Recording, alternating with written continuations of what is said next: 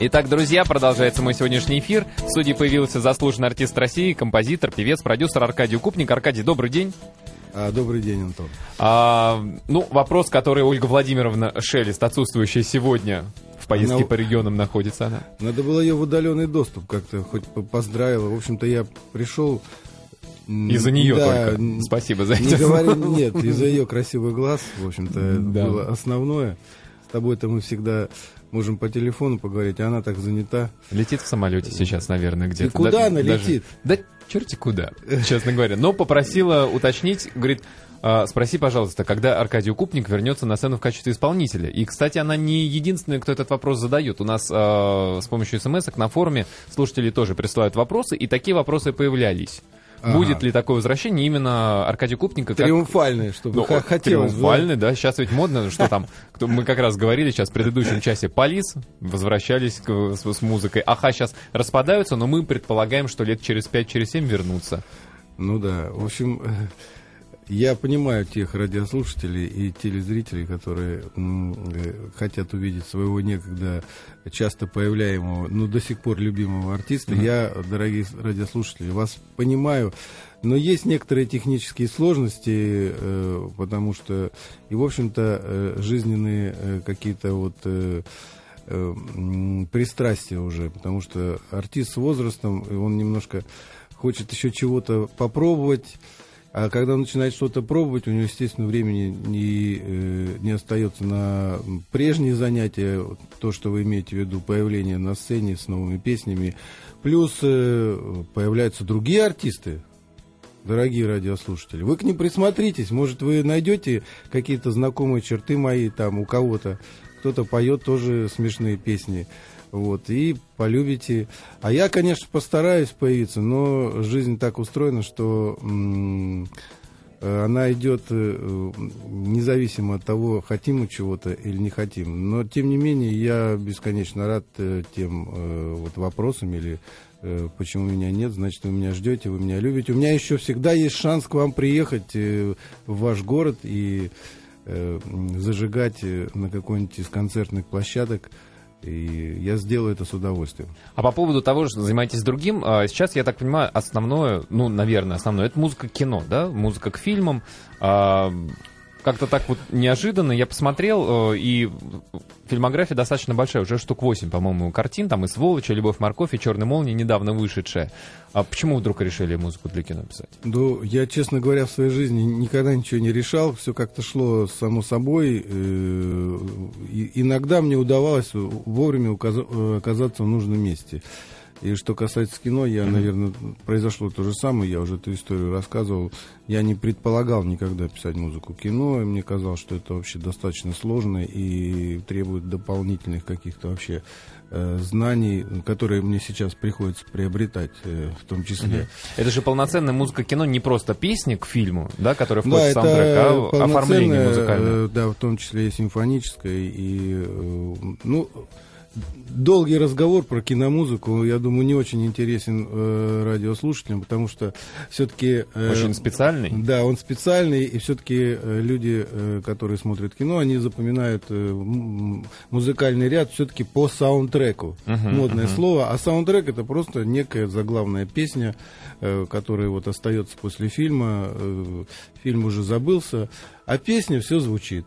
Вот, и поэтому, ну, конечно, бывают и какие-нибудь гениальные мелодии, которые uh-huh. остаются после фильмов, но это большая редкость, и поэтому, что касается музыки, кино, э, я могу просто сказать, что случайно я, э, опять, как всегда, попал в эту историю, э, вовремя поехал по нужной улице, встретил своего приятеля, э, режиссера, э, кинорежиссера Сева Плоткина, который куда-то бежал на очередные съемки, и я, так сказать, ни о чем не подозревая, говорю, Сев, ты куда бежишь? Кино снимать? Он говорит, да. Я, я просто так сказал, mm-hmm. ну давай я тебе музыку напишу. Не, по, не догадываясь ни о каких последствиях. В этот жаркий июльский день, года четыре назад это было. Он так остановился, сказал, позвони мне. А делать было нечего, было лето, ни концертов, ничего, как-то так все я ему позвонил, приехал, он мне дал э, картину 30-минутную, uh-huh. и ну, такая состояла из всяких новелл. И сказал, у тебя есть две недели. И вот с этого все и началось. Картина, кстати, до сих пор не вышла, я даже не знаю ее судьбу, но она мне очень дорога, ну, потому что после нее уже я вдруг понял, что, в принципе, это, во-первых, интересно, во-вторых, что я, в принципе, могу этим заниматься. Ну и, наверное, хорошо не сразу в полный метр из огня до в полымя бросаться, да, скажем так, но обкатать, поскольку все равно для любого Дело, чуть-чуть новое. Дело в том, что полный метр и э, кар... сериалы, так называемые, mm-hmm. это две абсолютно разные, э, два абсолютно разных подхода к написанию музыки, и э, я э, глубоко уверен, что человек, никогда работая на сериалах, ты не... Ты, ты не приближишься к полному метру, потому что немножко другой подход. Угу. Либо ты занимаешься полным метром, но из полного метра ты можешь уйти в сериалы, а из сериала достаточно сложно.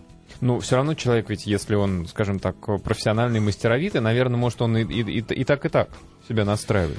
Ну, настраивать себя можно как угодно. Главное, чтобы тебе было это интересно. Честно говоря, сериалы работают не очень интересно, а полный метр гораздо интереснее. Давайте послушаем песню. Александр Рыбак э, «Я не верю в чудеса», заглавная как раз композиция к фильму «Черная молния», недавно вышедшему, и вы композитор. Я композитор да? и даже практически автор слов.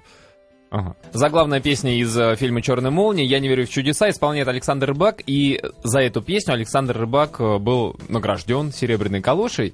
А, я не помню, как расшифровывается песня, в общем, на, нашли схожие моменты в этой песне и в песне Аэросмит, и я читал, что вы очень благородно э, вступили за Александра Рыбака и сказали, что он тут ни при чем, он только исполнитель, а песня моя. Ну, я, конечно, хотел получить свою порцию славы на, на серебряной калоше, но ничего не получилось. Не, у нас, как всегда, мне вообще везет с этим, потому uh-huh. что уже э, по, с тех пор, как я работаю в кино, четыре песни уже номинировались э, после э, как бы саундтреки из фильмов, там uh-huh. «Любовь, морковь 1», «Любовь, морковь 2», Э, значит, фильм «Сволочи», э, исполнение Легалайза, и вот, наконец, «Рыбак», все они в номинации. То в, в MTV Ничего, конечно, я не получал, но постоянно там путали автора. На «Любовь, морковь» там два почему-то в номинации поставили песню из первой «Морковки».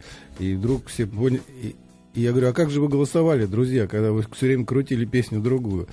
Э, что касается вот песни «Рыбака», то с ней тоже была очень тяжелая ситуация. Ее долго и мучительно принимали, э, утверждали, э, пока не прилетел Тимур Бекмамбетов сказал, что вы что, ребята, лучшей песни у вас не будет. И она, в общем-то, стала. А потом началась ситуация, когда с этой серебряной калошей, когда вдруг я прочитал об этом в интернете и понял, что меня опять незаслуженно обошли. Я же хочу выйти на сцену. Ну да, да хоть по калоше. Сказать да, шутку какую-нибудь, позвонить Аэросмиту, э, значит, э, сделать прямой какой-нибудь телемост, чтобы парень там сказал, какой я молодец. Но... Умудрился на его, так сказать, Ниве что-то там похожее сочинить. Но действительно, есть и, и похожие и по, по мелодии, но мне кажется, даже больше она по, по аранжировке похожа, потому что там такие... А, ну, в данном случае композитор не должен оправдываться. Просто если говорить серьезно, то все баллады при, приблизительно делаются в по одном ключе. лекалам законом. Ну, да? не, не по одним лекалам. И... Э, ту схожесть, которую там уловили из четырех нот в начале песни, они замечательно укладываются, когда вот я видел, э, слышал даже смонтированный трек и отзывы блогеров, которые говорят, надо же, человек умудрился сделать песню, похожую на Аэросмит. Это большой комплимент. Угу. А, а вообще, в принципе, вот, э, наверное, для того, чтобы написать музыку, не похожую ни на что, не, не нужно вообще ничего слушать. А вы что-то слушаете в обычной Нет, же жизни? что касается этой песни, я, естественно, ничего не слушал, потому что у меня были слова придуманы, и когда ты делаешь, э, наоборот, э, допустим, просто пишешь музыку, потом э, к ней приделываешь слова, угу. то, возможно, что-то ты где-то как-то... А так ты просто работаешь со словами, да, и то, что там э, какой, какой-то отзвук и какой-то на где-то вообще признак хита, что то, что где-то я его уже, уже слышал. Узнаваемость. Да, ну, узнаваемость. Такая. Поэтому э, я вообще горжусь этой песней и тем, что с ней происходит. Но вот жалко, что э, она опять же была номинирована как лучший саундтрек на Муз-ТВ. Естественно, я ничего не получил. Получил Филипп Киркоров с песней, э, значит, э, я Вот из «Любовь в большом городе». Да это я, я пропустил, к сожалению. Да. эту картину. Просто подари мне один только взгляд. Мгм. Ну, тоже неплохая песня, и, ну, опять же, я остался номинантом. А так, если мне что-то еще вручили бы, Ну, знаете, я тоже- бы, как Сандра Балок, уже получил бы и малину, и да, Оскара. и Оскара, и малину.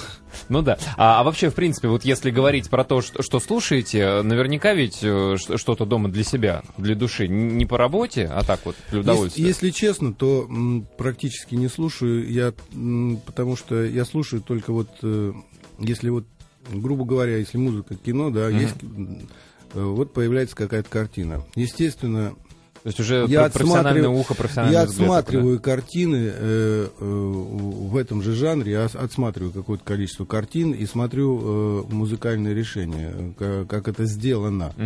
Ну, картины, естественно, западные. Мгм. Вот, и, потому что я, в общем-то, тяготею к написанию такой музыки, которая делается в Голливуде.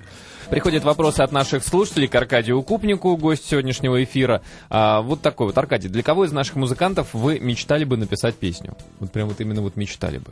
Есть ли такие? Ну, хороший вопрос и слово музыкант, потому что я сам э, считаю себя музыкантом прежде всего.